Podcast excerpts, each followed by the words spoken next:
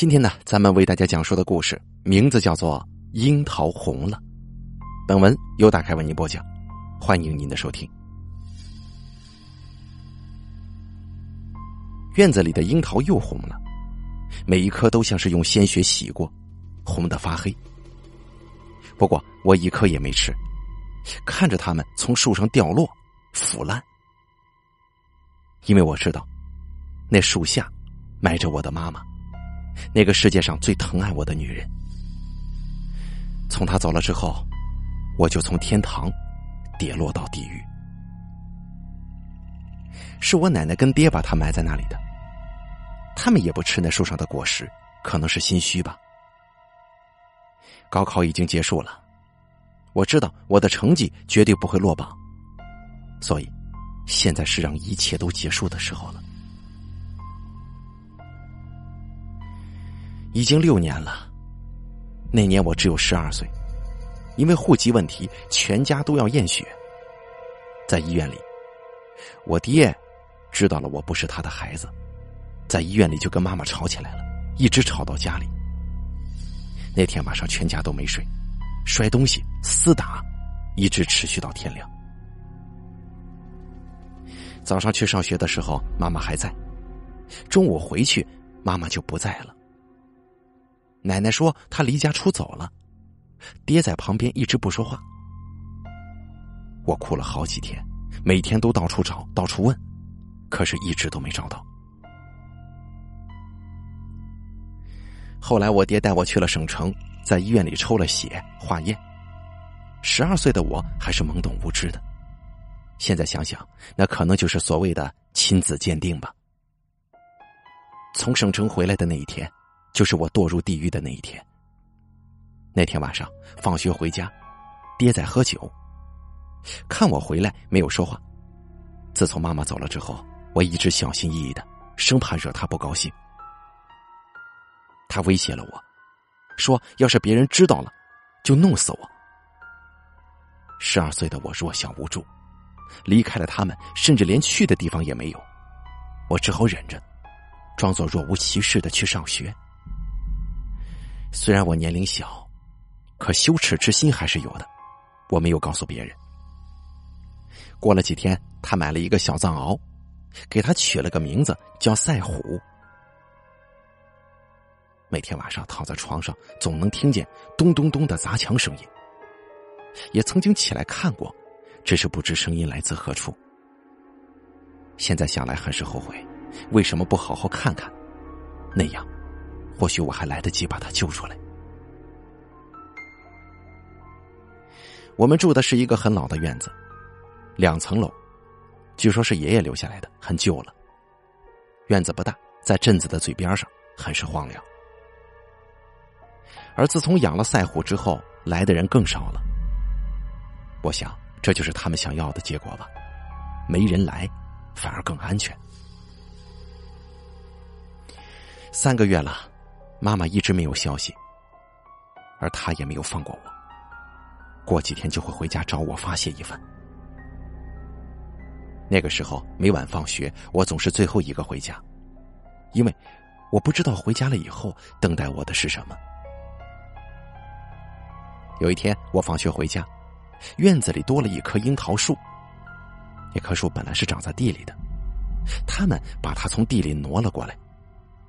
我回家的时候已经栽好了，奶奶在浇水，爹在平土，赛虎使劲的冲我叫。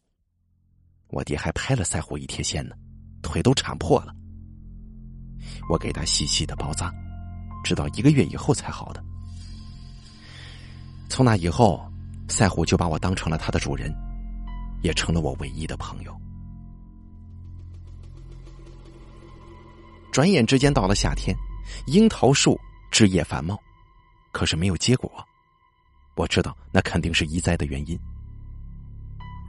随着夏天的到来，我在地狱里的日子也越发艰难。自从妈妈走了，爹再也没干过活当然也不再有进账。坐等吃老本的日子里，他每天都喝酒。终于有一天，他们的钱花完了，而我自然而然的成了他们眼中的摇钱树。我记得那是六月份，学校快放假了，同学们每天穿着各式的花裙子，在我面前晃来晃去。年纪还小的我自然是羡慕的。可自从妈妈走了之后，我就失去了一切。我不敢在那个家里提出任何要求，想都不敢想。那天晚上回家，茶几上放着两条花裙子，奶奶说那是给我的。虽然生活在地狱里，可难得一见的阳光还是让幼稚的我兴奋不已。那天晚上晚饭也有很久没吃过的肉了。吃完，爹去喝酒了，我在自己的房间里写作业。奶奶走进来，坐在我的对面，对我说：“小玉啊，今天家里来个爷爷，就住在你隔壁，晚上他要喝茶，你记得给他端一杯。”因为得了两条裙子，心情很好的我想也没想的就答应了。十一点多的时候，隔壁说要喝水，我就给他端过去了。谁知他一把拽住我，嘴里嘟囔着什么。我吓坏了，使劲叫奶奶，可是没人答应。老头把我压在床上，说道：“老子是花了钱的，你喊啥喊呢？”我继续喊，老头就生气了。打了我两拳，我害怕了，也就不喊了。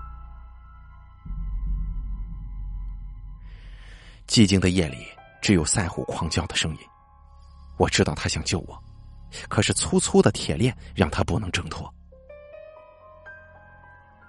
在老头嘟囔的话语当中，我听到了我今夜的身价三千块，因为他们说我是处女。我也认出了那个老头是我们村长的爹，我们平时叫他三爷。时间过得太久，许多细节我都记不得了，只记得我连着一个礼拜都没去上课，脸上和身上都伤痕累累。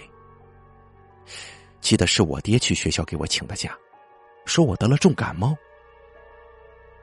年幼的我在他们的魔爪之下苦苦挣扎。直到有一天，我发现我妈妈已经死了。那时候，我所有的希望全部破灭。死了呀，那就意味着再也不会回来了。院子里的那棵樱桃树，就是他的坟墓。转眼到了来年，妈妈已经走了快一年了。尽管我百般打听寻找，依然一点消息也没有。妈妈是从外地嫁过来的。娘家也没什么人，除我之外，再也没有人关心过他的去向。那天他们都不在家，我房间的灯坏了，就去找手电。进了爹的房间，突然在门旁边发现了个小门。当时好像也没觉得害怕，就开门进去了。那是一个地下室，有很深的台阶，下面大约有五十个平方。里面堆放着各种杂物，最里面放着一张床，床上有很浓重的臭味我在墙边上找到了开关，也就发现了妈妈离开的秘密。只见里面到处都是血，床上有很粗的铁链，还有一床破旧的被子，上面有很多的血点。床板上有字，我顾不上害怕，走过去。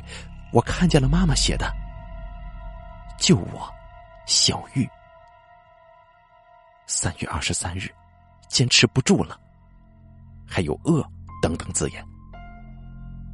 哎，等等，在床底下有一块砖头。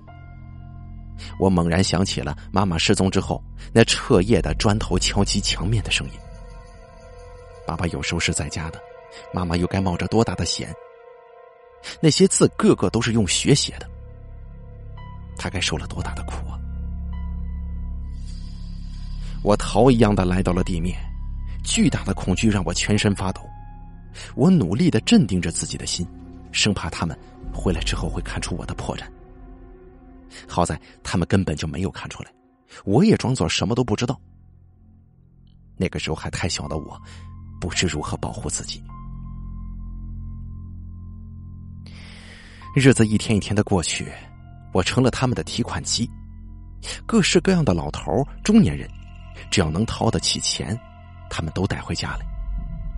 而他们则拿着那些钱吃肉、喝酒、打牌。我的身价也从三千、两千、一千，逐渐变得越来越少。就这样，三年过去了，我就要上高中了。我决定报复。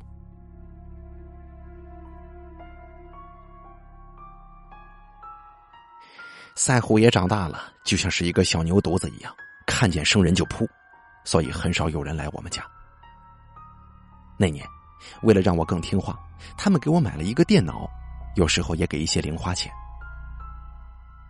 有了电脑，我就接触了外面的世界。我自己攒了一些钱之后，决定实施我的报复计划。首先，我从网上买了强力的催情药，寄到了学校里。他们并不知道。第二步，我跟村里的小芳处好了关系。为什么是小芳呢？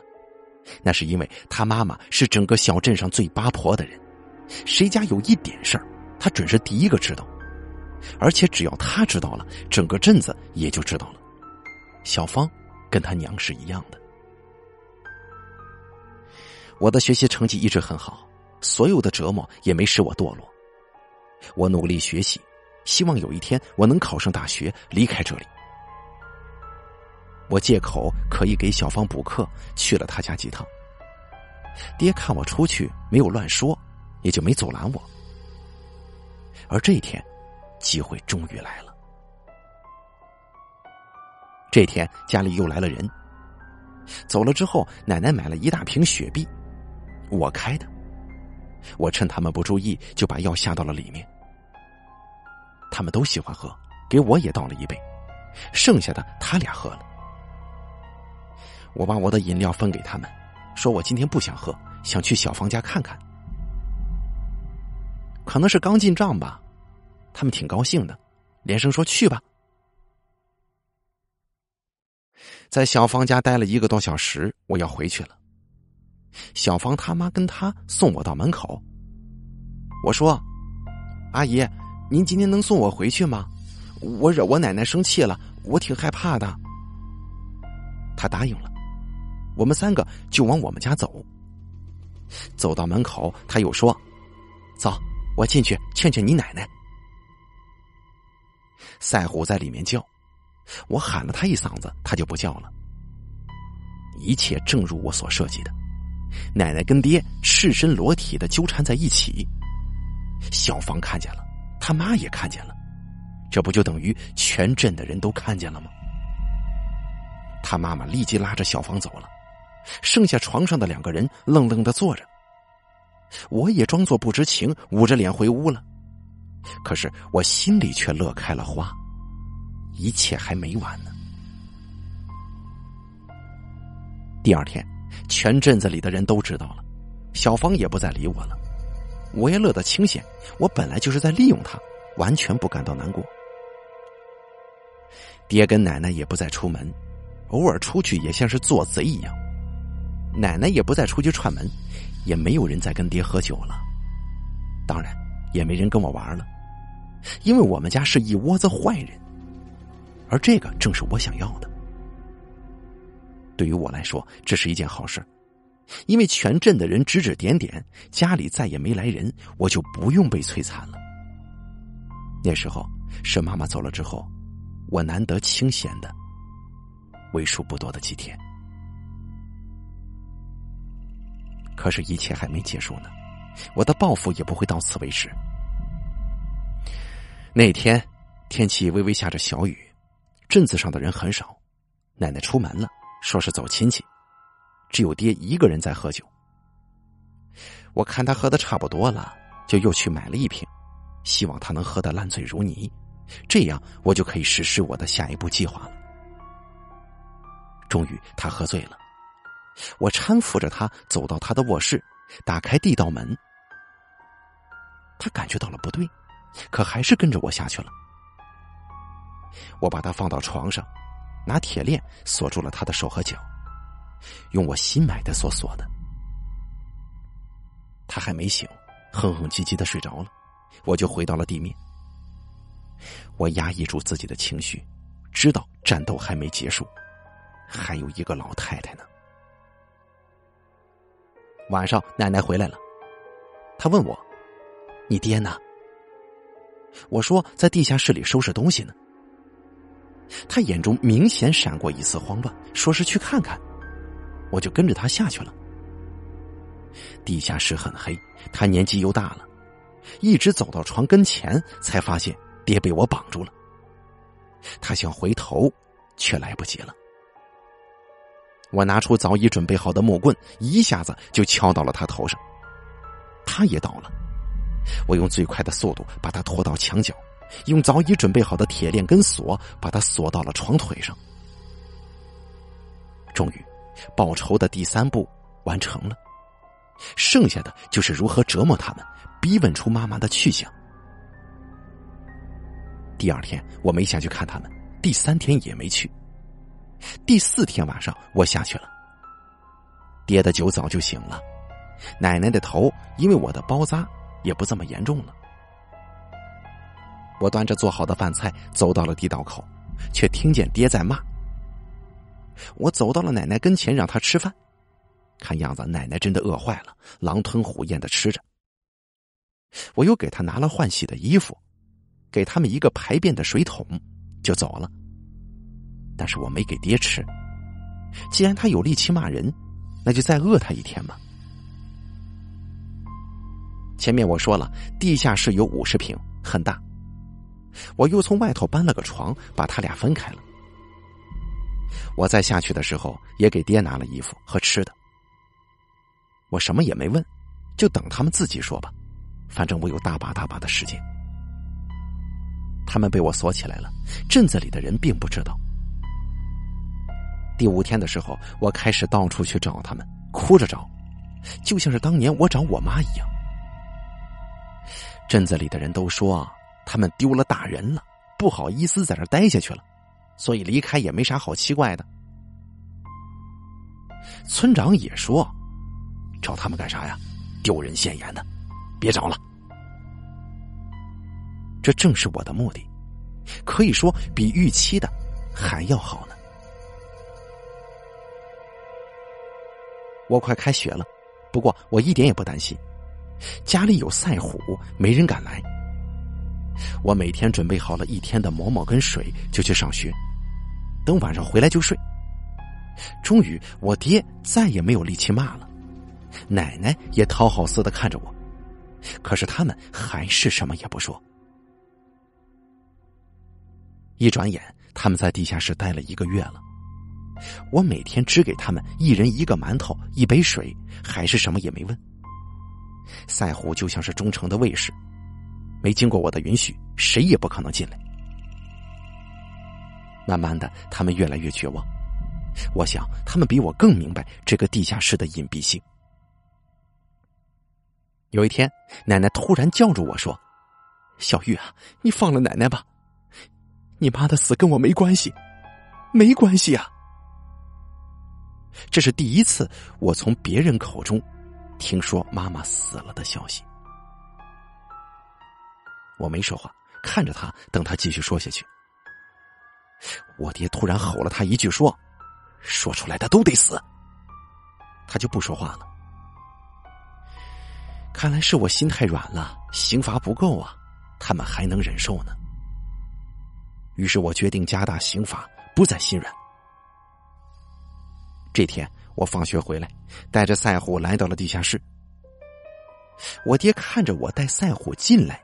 明显慌乱了一下。那年他打伤赛虎之后，赛虎一直对他不友善。奶奶说：“小玉啊，你你放了我吧，我给你钱。”我知道他有钱，这么些年了，他在我身上可是捞了不少的钱。我爹明显很害怕赛虎，走上前去，拿起准备好的小刀，我在他的腿上来了一刀。割下了一小块肉，扔给了赛虎。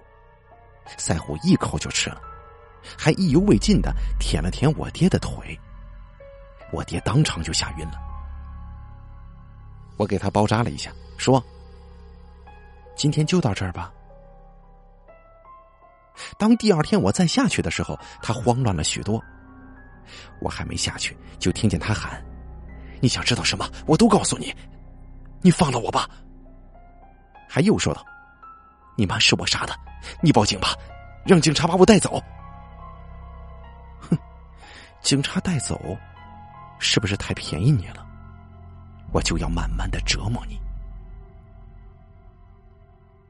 或许他现在最想做的事情就是让警察带走，不过那可不是我的目的。我要让他们尝尝我妈妈所受的苦，我要让他们付出所有该付出的代价。我找到了我奶奶的银行卡，问清楚了密码。去银行一查，一共七万多块呢。看样子，他是希望给了我钱之后，我就能放他出去。我告诉他，我想知道我妈是怎么死的。他一下就犹豫了，怯怯的看了看我爹，不过还是说了：“是被你爹给饿死的。”什么？饿死的？我的心猛烈的揪了一下。多久啊？他说两个月。我眼泪唰的一声就流下来了。两个月呀！那日日夜夜敲击墙壁的声音，那在黑暗当中苦苦挣扎的妈妈。我当时多么希望我能够救她，可是我的粗心让我失去了我最爱的人。那他的尸体呢？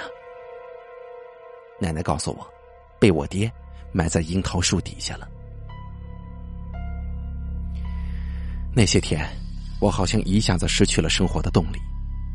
妈妈死了。地下室里关着的这两个所谓的亲人，根本不是亲人，而是两个魔鬼。我想，大家一起死了算了。不过，激起我活下去的意志的，是那个叫三爷的老头。我已经十五岁了，因为早就经历过男女之事，所以显得格外成熟。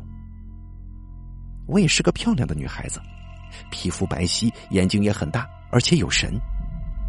我已经发育的很好了，胸部饱满，身材窈窕。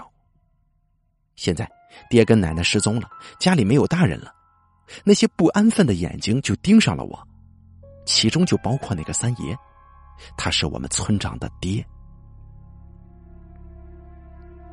因为家里有赛虎，他们不敢来，只好在放学或者我外出的路上等我。这一天，我放学回家的时候，在一条偏僻的小路上。遇见了等在那里的三爷，他看见我之后满眼放光，颤颤巍巍的迎了上来。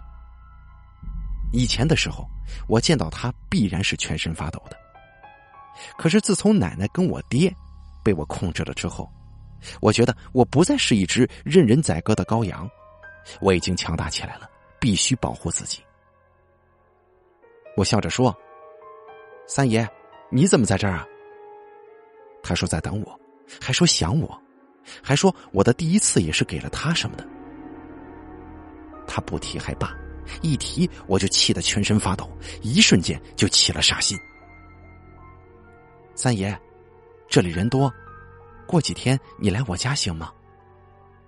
老头兴奋的颤抖起来，连声说好，还一直问哪一天。下个礼拜六吧，我在家。老头心满意足的走了，我还跟他说：“不要告诉别人，我还要上学，不想让同学知道。”他自然是连声答应的。说起这个三爷，我不得不介绍一下，他已经快七十岁了，儿子是村长，家里好像挺有钱的。听说原来他年轻的时候就不安分，如今年纪大了，身体不行了。可是心却一点也不服老。记得他第一次来我家，因为年纪大了可能不行，折腾了一夜也没成事儿，只好把我痛打一顿，掐得我浑身上下没一块好地方，最后还不死心，狠狠的折磨了我一番才走的。既然他迫不及待的找死，也选定了赴死的日期，那么我自然得好好的准备呀。于是，我白天去上学，晚上回来就在地下室忙上忙下，爹跟奶奶看着我，眼里充满了恐惧，也带着一丝希望。我又买来了铁链子跟锁，就等着那一天到来。我的奶奶跟爹在这儿已经快一个月了，他们指定寂寞了，我要给他们找个伴才好啊。这些天，我每天都只给他们每人一个馒头，只是不想让他们死。他们已经很瘦了，可是这不够，我得让他们更瘦，要把他们关得更长久，更长久。礼拜六来了，那天天气很不好，刮起了沙尘，到了傍晚就下起了雨。我心中半喜半忧，喜的是这样的日子是干坏事的好日子，忧的是天气不好，那老头是否会来？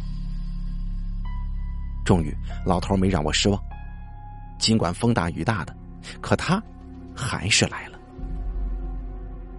晚上十点左右。我听见细细的敲门声，因为一直在等，心情一下子就好起来了。几步冲到门口，拉开门，看见老头就站在门口。可能是怕引人注意吧，他没打伞，探头探脑的。我知道他害怕赛虎，我就说：“三爷，赛虎被我关起来了。”他以为我也很期盼跟他在一起，顿时激动起来。我就说。三爷，进来吧。于是他就进来了。一进门他就动手动脚的，我说让他等会儿。他以为我矫情，就从兜里头掏出了几百块钱，还说什么家里没大人，怪可怜的，把钱塞到了我手里。我也没推辞，装了起来。他看我收了他的钱，就更加放肆了。我就说：“三爷。”去我爹的卧室吧，那里隐蔽。老头答应了。我领着他进到了我爹的房间，趁他不注意，打开了地道的门，想推他下去。他突然之间反应过来，反手把我推开了。我就大声喊：“赛虎，快过来！”只见赛虎从地道里出来，一下子把他扑倒了。老头显得很害怕，想往外跑，嘴里大声的呼喊。赛虎死死的咬着他的衣服，往地道里拖，我也在他后面推。他终究是个老头子呀，没力气了，被我们一人一狗弄到了地下室里。他虽然没力气了，可是嘴里仍旧在骂，直到他看见了奶奶跟爹。他回头看我的时候，眼睛瞪得就像是个铜铃一样。我也看着他，嘴角含着一丝笑。他吓坏了，想往外跑，但是又害怕赛虎。他想跟我打，又害怕打不过我。只听扑通一声，老头子跪下了，从兜里头又掏出了几百块钱，求我放了他。我笑了笑说：“当时我也是这样求你的，你放过我了吗？”他一下子就哑巴了，不说话了。我跟赛虎把他逼到墙角，用新买的铁锁链锁住了他的手和脚。他还在不停的叫骂，说他的儿子不会放过我的，要把我抓走枪毙。我爹跟奶奶也趁机喊了起来，想通过声音引起外面的注意。我也有点害怕，把地下室收拾好了就上去了。那天晚上，我整夜未眠。兴奋、害怕充斥着我的内心。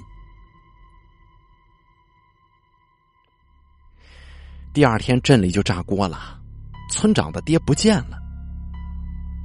他们本家人很多，到处寻找，一帮又一帮的人从我家门口来来回回的走，可是谁都没想要进来问问。在他们眼里，我一个十五岁的小丫头是没有任何嫌疑的。最后实在找不到，他们就报警了。警察进驻到了村里，挨家挨户的调查询问。说实话，我又紧张又兴奋，害怕他们发现那个地道的秘密。可是警察只是在门口看了看，问我看见老头没有。我说没有，他们就走了。村长也在旁边解释着：“他们家就她一个小姑娘，奶奶跟爹离家出走了。警察想必对那个震惊小镇的母子乱伦事件也有所耳闻，摇了摇头，叹息一声，就走了。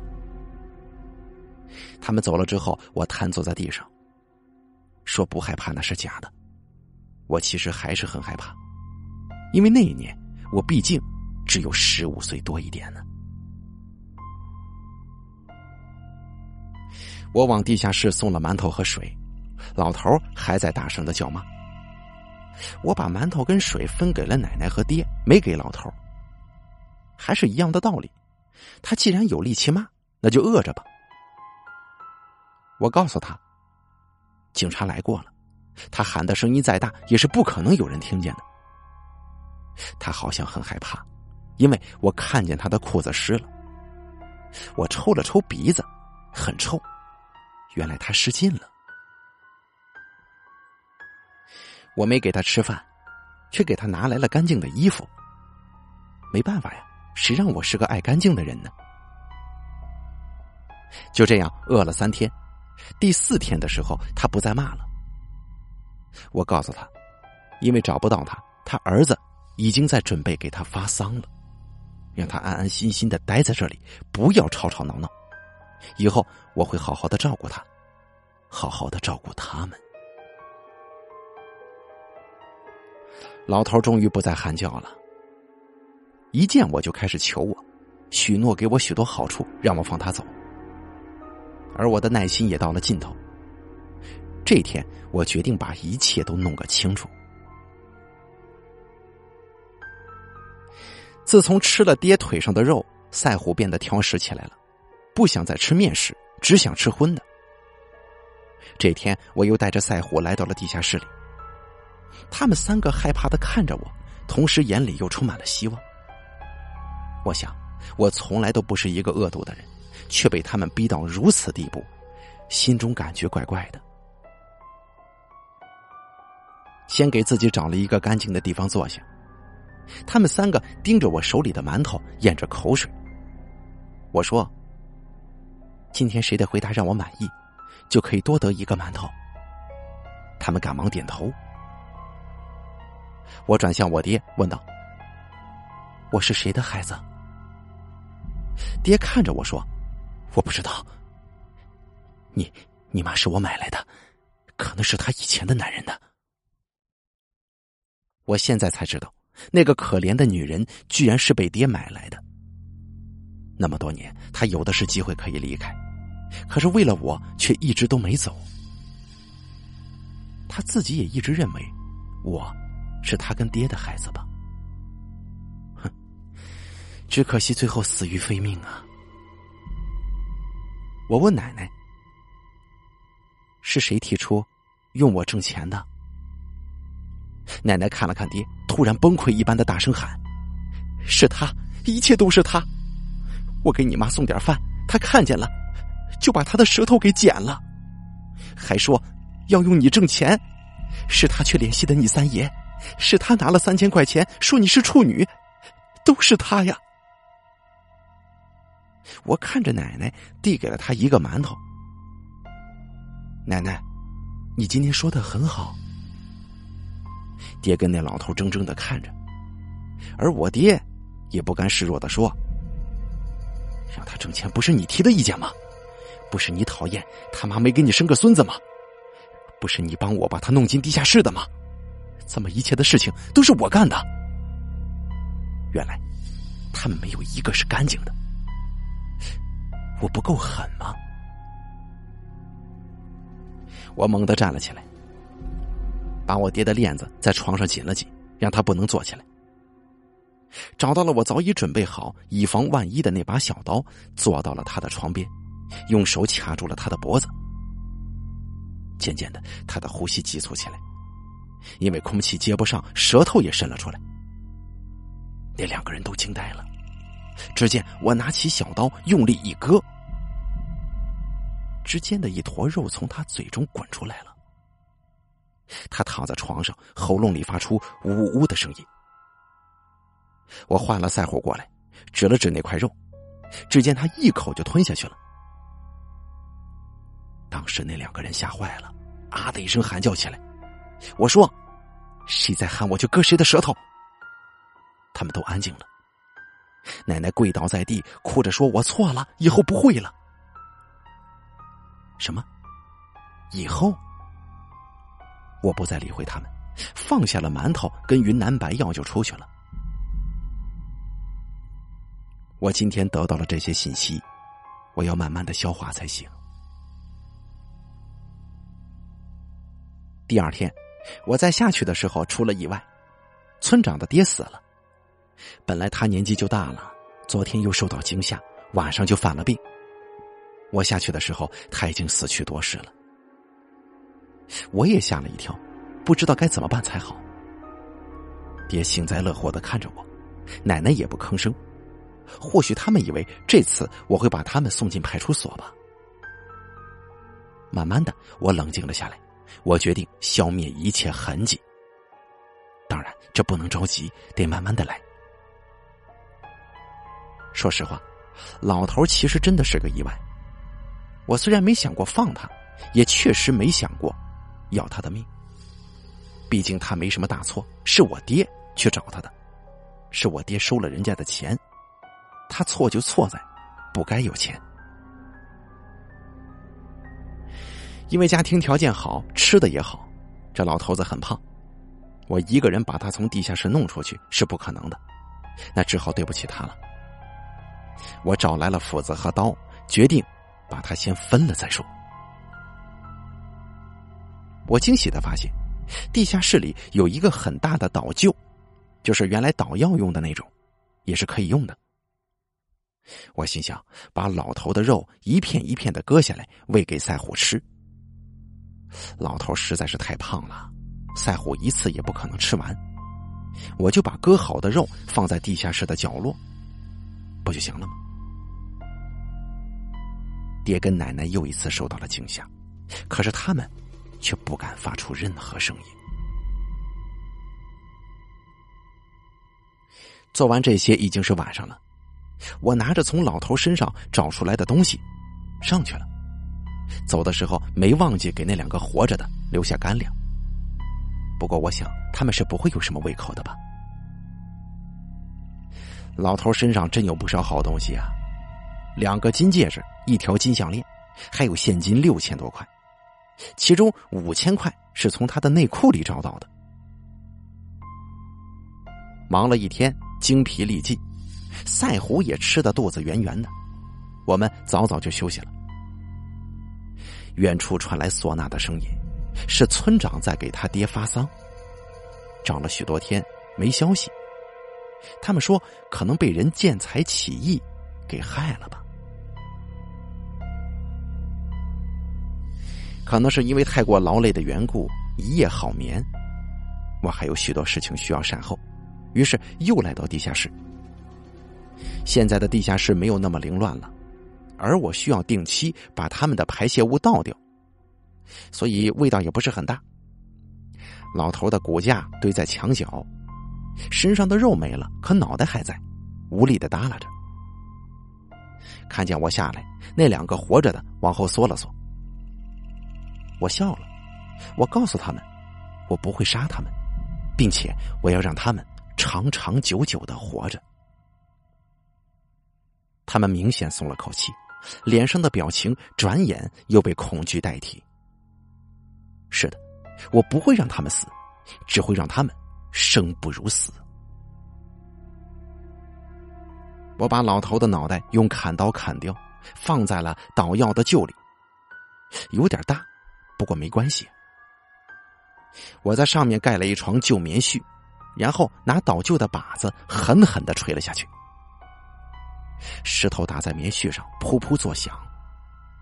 捶了两百多下，我就没力气了。打开看看，还不够碎。休息了一下，就继续捶，一直捶到脑袋成了糊状，才停了手。我戴上手套，把那些糊状的东西挖到一个盆里，拌上了我自己炒的炒面。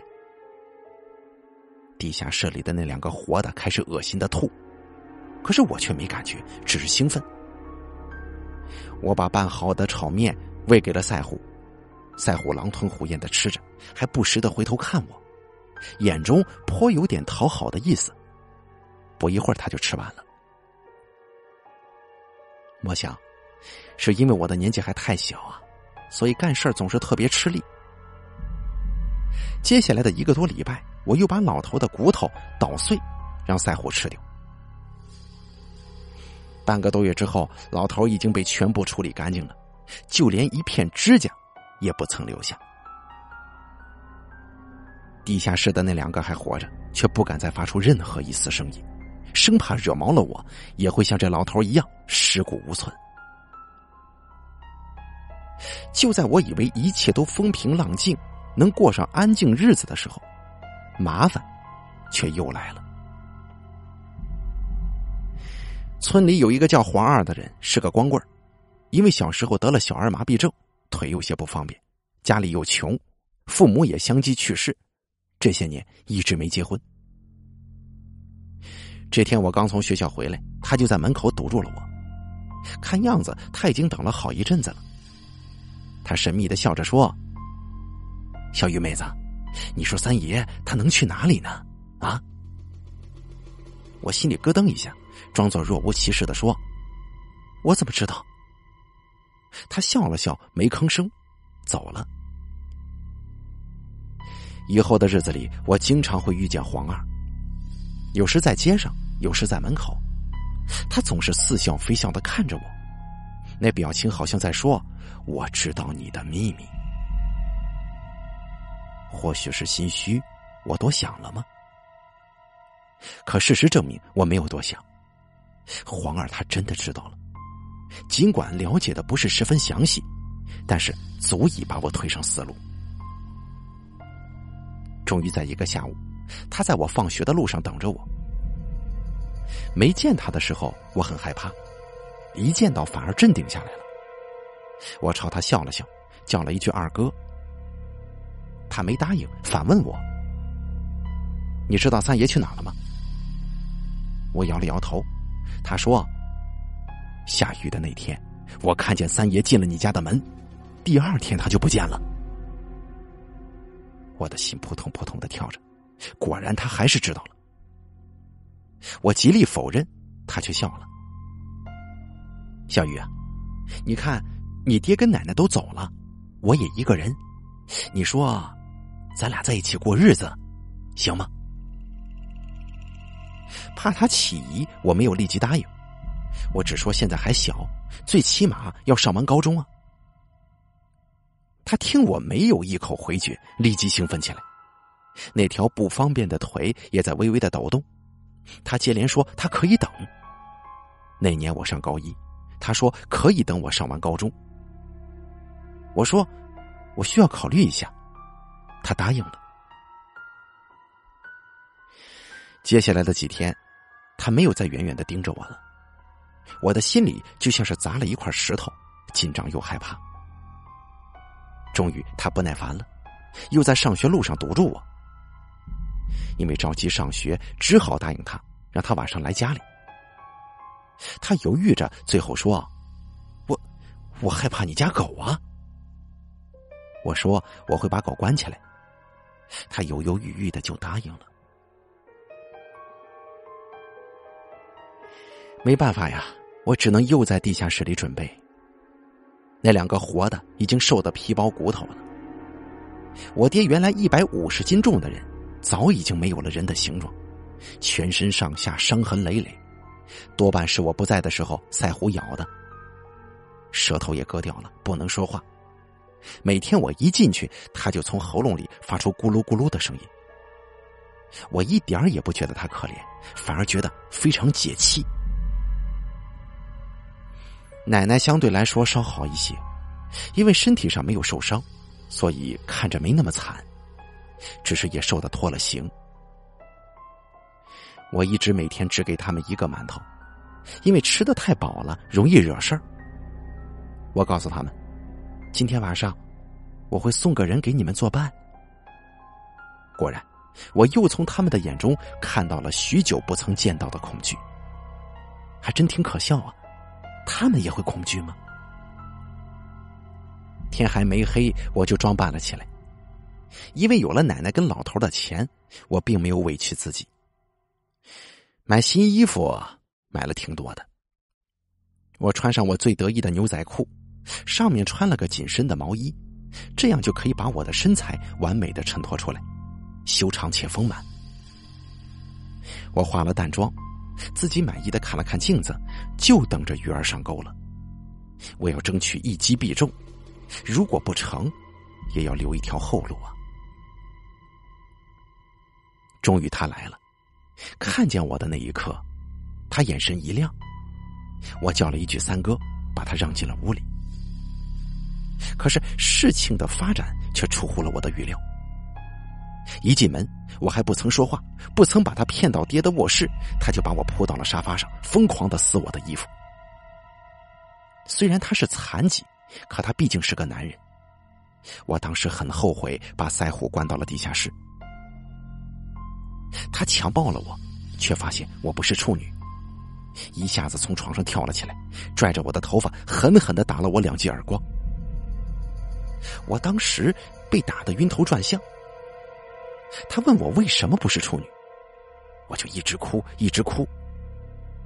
我知道。我今天是不可能把他弄进地下室了，我只有把他稳住，再徐徐图纸。二哥，你不是说要跟我在一起过日子吗？你怎么这么粗暴啊？他看我这样，就没再打我，反而向我认错，说他太激动了，以后不会了。既然今天不能把他弄进去，只好再做打算。随后他又跟我温存了一番。我也温柔的对他说：“哥，我现在还在上学呢，咱们的事儿你能不告诉别人吗？”他说可以，可要求我不考大学，高中一毕业就结婚。为了稳住他，我一一答应。天快亮的时候，他走了，我去地下室放出了赛虎，在地下室。爹跟奶奶一直看着我的身后，发现没人，长出了一口气。我告诉他们今天没成，可是我迟早会把他弄下来的。他们的表情很奇怪，我没理他们，上学去了。随后的一些日子里，黄二并没有放过我，隔三差五的碰见我就说要把赛虎吃掉。我知道没了赛虎，他可以肆无忌惮的出入我家。我只好说过几天就把赛虎送人。他一直催促我快点快点。我决定动手了，算是为了自己，也为了赛虎。我不能让他逍遥的活着呀。这天在路上遇见了他，我告诉他，他家房子太破。我这儿有奶奶留给我的一些钱，晚上他过来拿回去翻新一下房子。我马上就高二了，一毕业咱们就可以在新房里结婚了。他听了之后特别高兴，赶忙问多少钱。我说七万多一点。他一下子就兴奋了起来。可能他长这么大没见过这么多钱。我告诉他：“你不要告诉别人啊。”免得以后人家说拿女人的钱盖房子，人家笑话你。晚上十点来我家拿，赛虎我已经送人了，你不必敲门，直接进来就行。他听了之后连连点头，我就走了。我得回去好好准备呀，准备好好的招待招待他。十点整，只听大门吱呀一声，我就知道他来了。一进门还是跟上次一样，把我扑倒在沙发上。不过这次我没有反抗，我知道过不了多长时间，就是他的死期了。我尽力的温柔，希望能把他稳住，这次能成功。很快他就完事儿了，伸手问我要钱，我说在我爹房里，让他跟我去拿。他还发火说，知道我过来拿钱，为啥不提前准备好啊？好，我忍。我说天太黑了，让他陪我去拿。他多少还是有些警惕性的。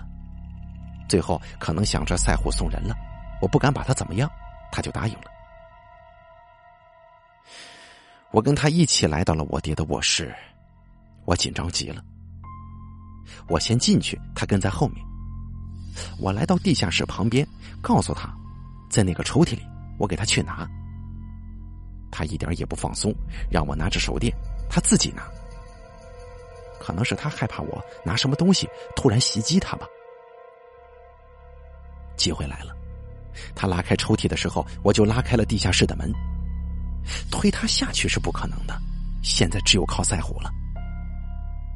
只见赛虎像是一道闪电一样把他扑倒在地。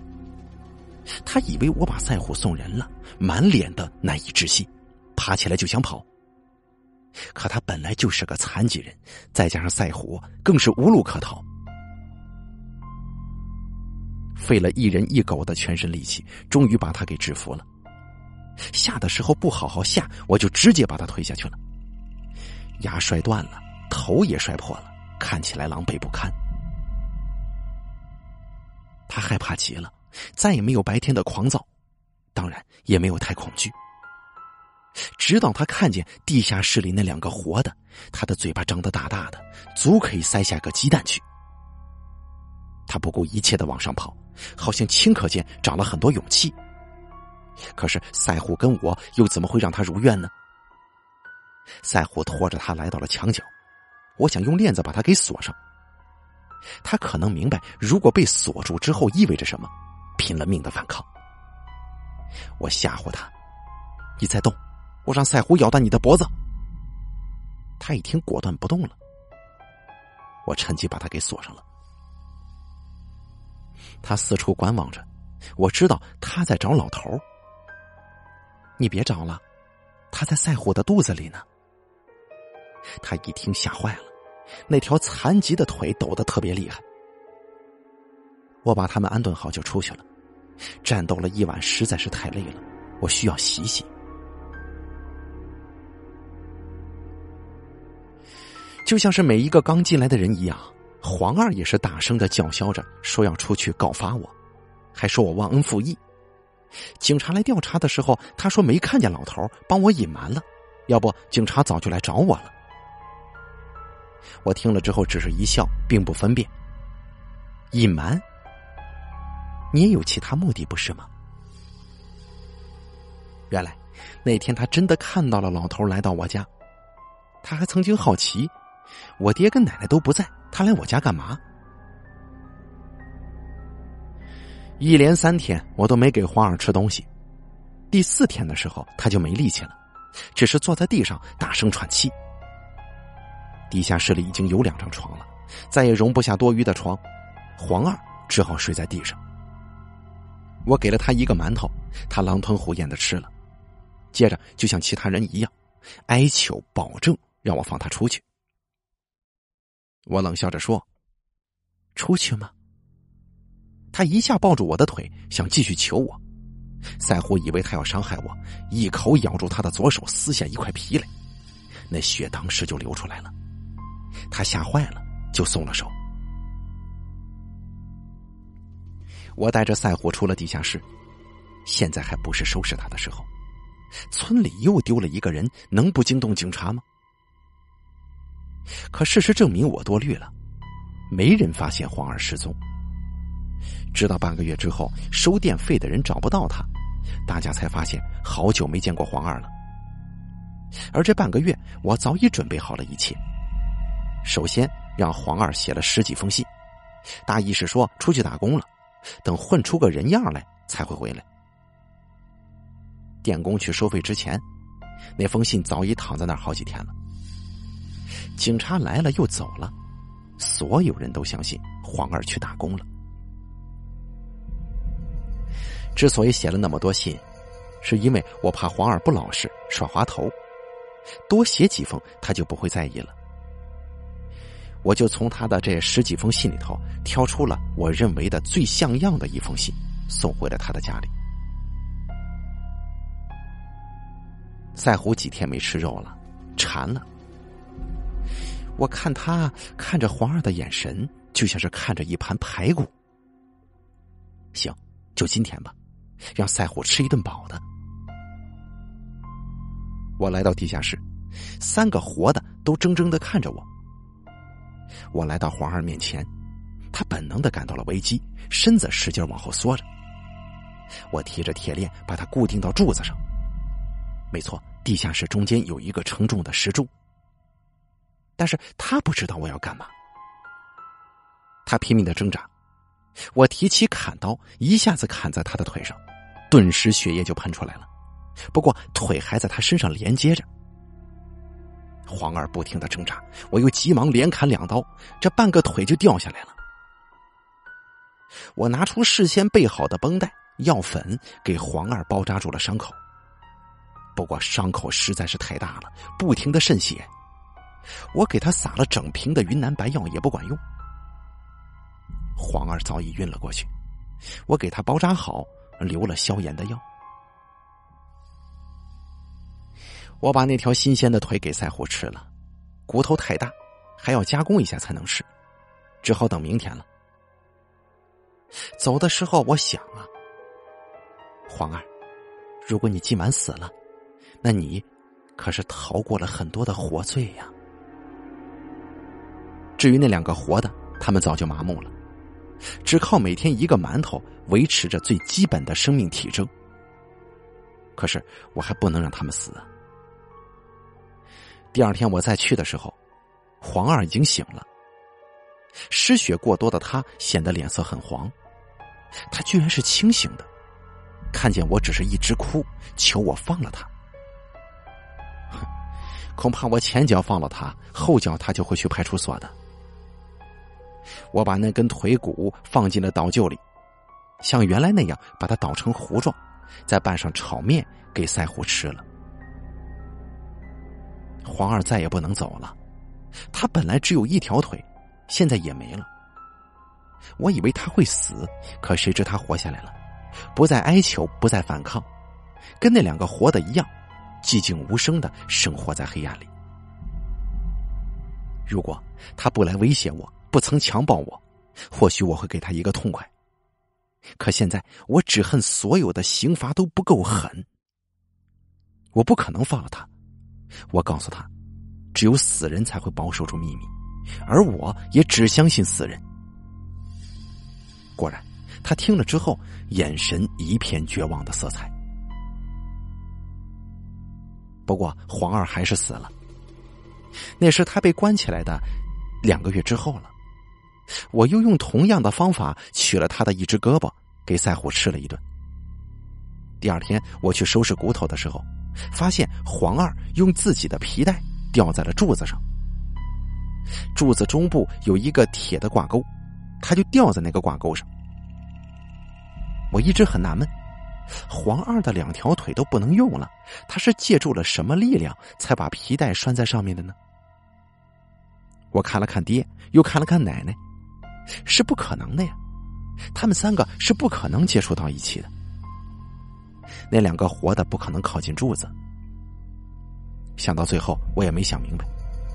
我想，可能人的生存环境到了一定极限，会爆发出不可思议的能量吧。黄二死了，瞪着双眼，伸着舌头，那条残疾的腿像是一个布条一样垂在那儿，连我这种胆子很大的人都会觉得害怕。可赛虎反而很兴奋，跑上跑下的撒着欢。我想，他可能因为能吃到肉而感到高兴吧。这些天，赛虎因为吃得好，毛色光滑，身体也格外的肥壮起来。我又如法炮制，把黄二的肉跟骨头分开，让赛虎先吃肉，然后又把头颅和骨头砸碎，让他吃掉。黄二这人呢，非常瘦。不到一个礼拜，赛虎就把它吃完了。那天清晨，赛虎吃完了最后一碗骨髓炒面，黄二就完完全全的跟这个世界告别了，消失了，仿佛就像是从来没来过一样。这年我已经上高二了，春天的时候，院子里的樱花开得特别旺盛，到了夏天的时候，就结了满树的樱桃，红的像火，甚至。有些都发黑了。地下室那两个人还活着，我还是每天给他们一个馒头一碗水。他们活着，只不过已经没有人的气息了。我依然很孤单，没人跟我玩，上学放学都是我一个人。尽管我成绩很好，可因为太孤僻，一直没有交到朋友。我上学、放学、做饭、吃饭、看电视、打电脑。没错，我只有一个人。可是我不害怕，因为赛虎他是我的保护神。樱桃熟了，红了，落了，我跟赛虎都不吃。我拿给爹和奶奶，他们直往后退。对呀，他们怎么敢吃呢？那是我妈妈的血泪所结成的果实啊！我十七岁了，因为过早的接触男人，所以发育的很好。终于有人又盯上了我，撞到了我的枪口上。其实前面的两个人，一个是吓死的，一个是自杀的，我并没亲自动手。而这次则不然，因为他做的太过分。这个人呢，大家都认识，他是我们村的村长，是我们村里或者说镇子里最有钱的人。他四十来岁，戴着一副近视眼镜，看起来文质彬彬的样子。其实那年的夏天特别热，有一天他来找我，看起来他文质彬彬，其实一肚子的男盗女娼。他来找我，我心中七上八下，毕竟人家的爹死在我手里了，说不心虚那是假的。他是中午过来的，说让我下午去一趟村委会。上头来了困难补助，我去填个表，他做主就能给我一份。虽然生活还过得去，可以后用钱的地方还多得很呢。何况我若不去，这不是把心虚摆在脸上了吗？到了下午放学已经是五点了，我往村委会走，他在等着我，一副不耐烦的样子，说我来的太晚了。我跟他解释说，我刚放学，他就什么也没说了。他拿出了一份表，让我坐下来填写。他就坐在我旁边，把手放在了我的肩上。我把身子侧了一下，他的手就滑掉了。他突然从凳子上站了起来，从身后把我抱住。我拼命的想挣脱，他用上了全身的力气。就在村委会那个办公室里，我又一次成为了别人的玩具。事后，他给了我两百块钱，还说会给我一份补助，以后考大学也必须由村子出具证明。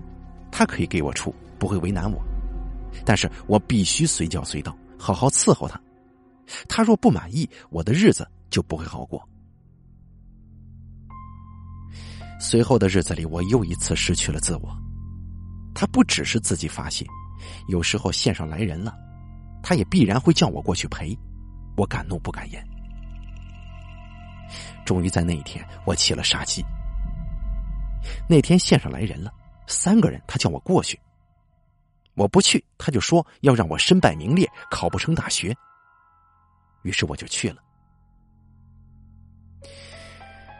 那是三个四五十岁的男人，他们一看到我，就像是苍蝇看见了有缝的蛋，嗡嗡嗡的就飞过来了。在村委吃过饭。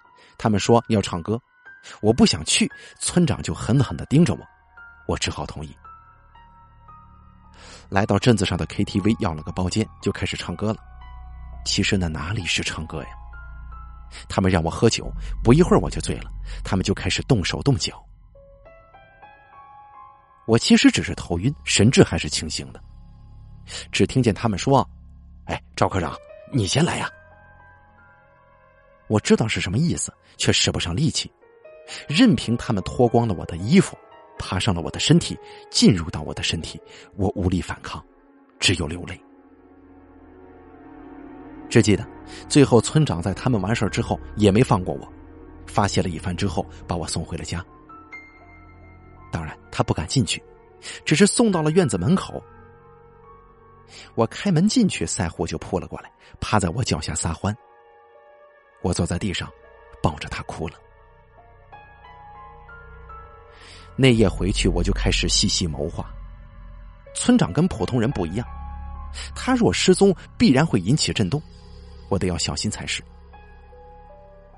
机会很快就来了，村里要修路，村长要去省城请施工队。他在我放学的路上等我，说让我陪他去。我还没来得及拒绝，他就说：“就这么快决定了？你回去收拾收拾东西，别告诉别人。这两天我过来接你，咱们悄悄的走。”我听了这话，马上就意识到机会来了。拒绝的话就在我的唇边变成了惊喜的好。没错，我连声说好。刚好学校也要放假了，正愁没地方去呢。村长看我高兴，也兴奋起来了，再三嘱咐我不要告诉别人。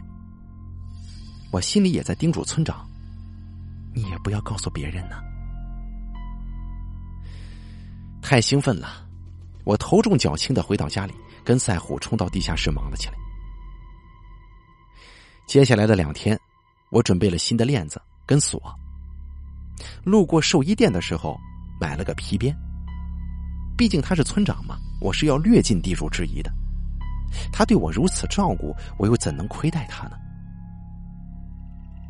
地下室里的两个活的看我忙上忙下，好像也有点激动。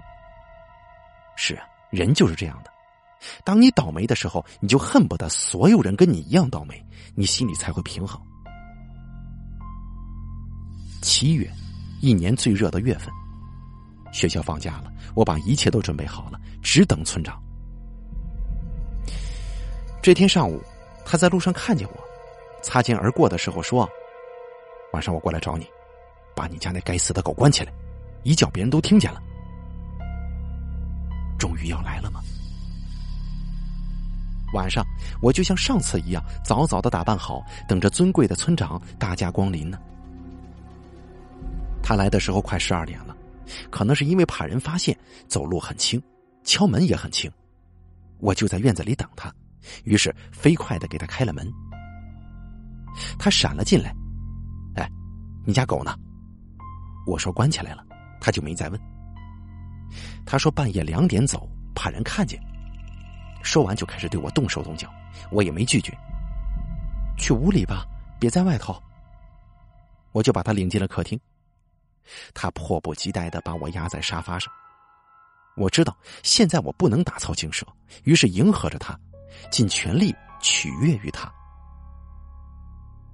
欢愉过后，他点了一根烟，跟我说他要去省城给我买首饰、买衣服。我装作很惊喜的样子，越发的温柔如水起来。快一点的时候，他让我收拾东西。我告诉他，我有一个行李箱在地下室里，让他陪我下去拿。平时很精明的他，没想到居然答应了。于是我们就来到了我爹的卧室。我打开了地下室，他犹豫了起来，侧耳听了听，没有任何声音传来。地下室里的赛虎跟那两个活的，居然没发出一丁点声音。他听了一会儿，算了。你听什么呢？我自己下去拿吧。他看我有些不高兴，也就跟着下来了。真是好赛虎呀！他居然知道藏起来。他一直走到地下室中间，才发现不对，因为他看见床上那两个骨瘦如柴的活物。赛虎也不知道从哪里冲出来了，死死的盯着他，守着楼梯。毕竟是见过世面的。他眼里居然看不到一丝慌乱，转身想走。赛虎站在那儿，喉咙里发出呜呜的声音。他看了看赛虎，也不敢走，转身对我说：“小雨，你什么意思？时间到了，咱们走吧。”我没吭声，对赛虎打了个手势。赛虎猛地扑了过来，一下子就咬住了他的腿，狠劲一撕，就撕下了一块肉。赛虎看了看我，我没反对，他就吞咽了那块肉，又继续撕咬。村长大声的叫着，惨烈的喊着救命。不过我一点也不害怕，因为地下室是相当隔音的，外头根本就听不见。终于，村长没有力气了，赛虎把他拖到了墙角，就是上次锁黄二的那个地方。我赞赏的摸了摸赛虎的头，就把村长给锁起来了。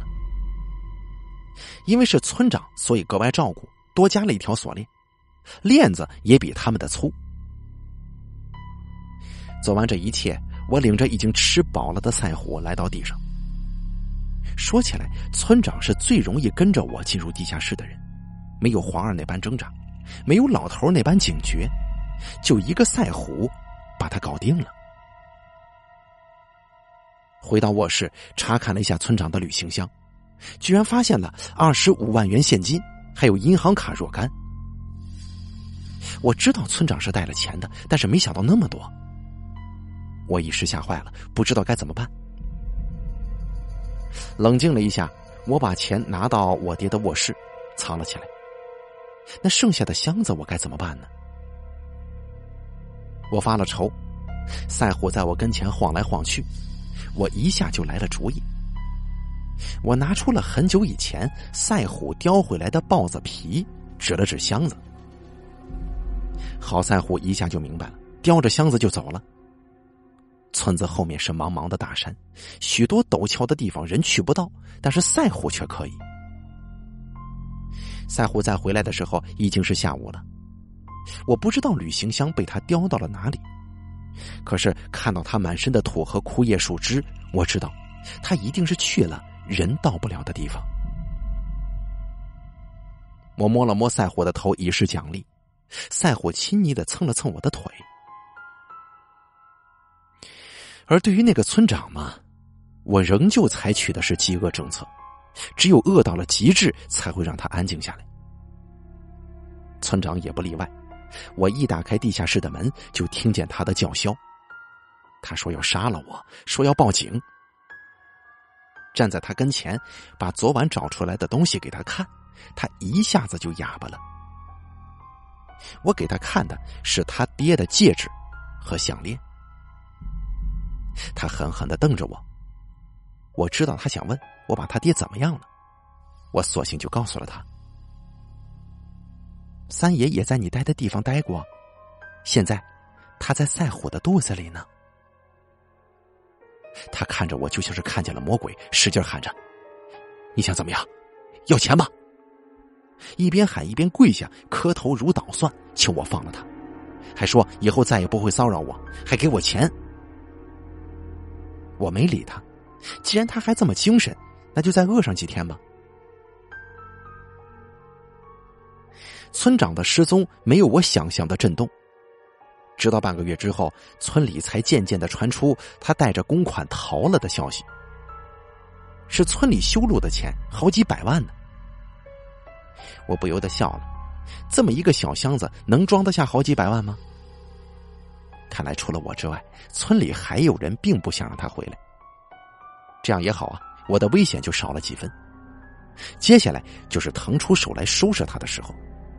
他曾经那么关照我，我一定要好好回报他才是啊。我发现一个事儿：一般人饿了三天就没力气了，到第四天都会变得很听话。村长当然也不例外。每天我下去送干粮的时候，他都狠狠的看着我。直到第四天，眼神明显就不一样了。他的眼睛盯着我手中的馒头，咽着口水。我并没有为难他，递给了他一个，他三两口就吃完了，还看着我呢。我把剩下的馒头分给爹和奶奶，在村长的对面坐了下来，问他：“你是不是想知道外面的情况啊？”他连连点头。我告诉他一切风平浪静，因为他不是去省城请包工队了吗？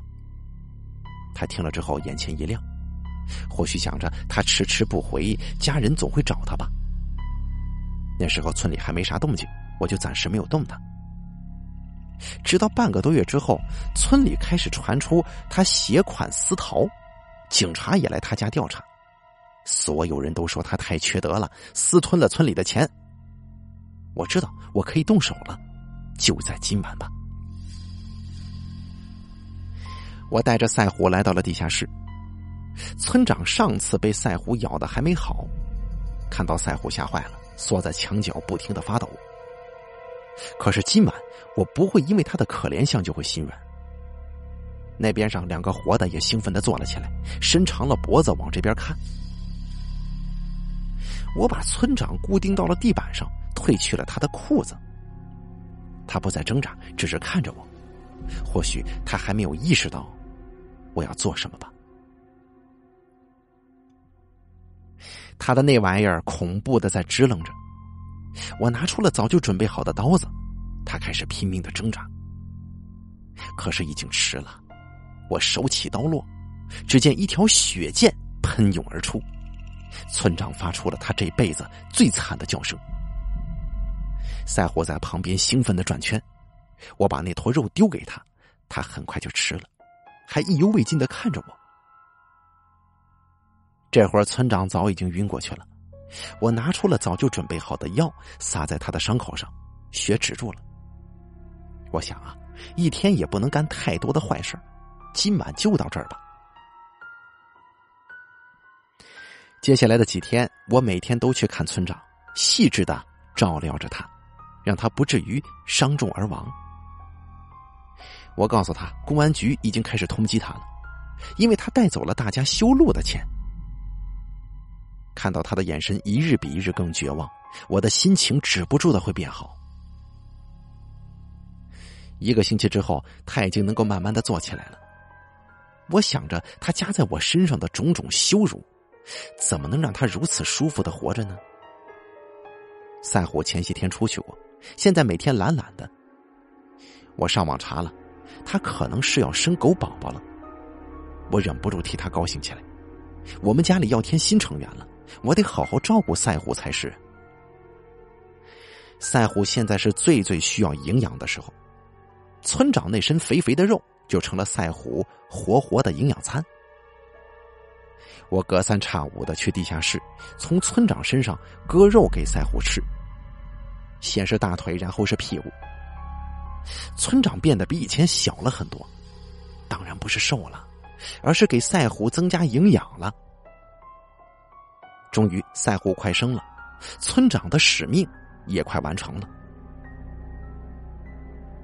那天我又去取肉，发现村长已经奄奄一息。直到此时，他才明白。不会有人来救他了。他绝望的看着我，脸上因为失血而苍白，头发也长了。那副金丝边眼镜早就磨破了，胡子拉碴。说实话，从记事到现在，我从来没见过他如此狼狈。他说：“小雨，我告诉你那些银行卡的密码，里面有好几百万呢。我不求你放了我。”你给我个痛快行吗？说着他就哭了。可是那些个银行卡早就让赛虎叼走扔了，我也不会要那里的钱呢。现在网络四通八达，我怎么会自投罗网呢？我看了看他身上，也确实没有可以下刀的地方了。唉，谁让我是个心软的人呢？我把刀往他的喉咙上一放。他闭起了眼睛，我狠劲一划，他就倒了，浑身抽搐的倒在了地上，不一会儿就断气了。看着他的尸体，我犯了难。现在赛虎怀孕了，不能啥都吃啊，我该拿他怎么办呢？我想起一下雨就泥泞不堪的院落，来了主意。我把他的身体像原来一样。可以给赛虎吃的部分留下，剩下的仍然放在倒臼里面捣成糊状，拌上水泥沙子，细细调匀，在院子跟大门口仔细的铺好。这些工作我做了两个礼拜，因为白天要上学，晚上才有时间搞。值得高兴的是，赛虎终于生了，四个圆滚滚的小黑狗，我喜欢的不得了。每天买牛奶不舍得喝，全给小狗崽子喝。那时的赛虎很温柔，没有因为做了母亲就慢待我这个主人。家里没有可供赛虎食用的肉了，他有时就跑到山里叼兔子什么的吃，有时候叼的多了，我也有份儿。村里人听说赛虎生的小狗，一个个都想要，可是我都没给，我怎么舍得呢？就在我以为一切都会平静下去的时候，悲剧发生了。好了，这个叫做《樱桃红了》的故事上集演播完毕，下集明日播出，敬请期待。本故事由大凯为您播讲，每天下午两点、晚上九点，直播间现场为您演绎精彩的恐怖故事。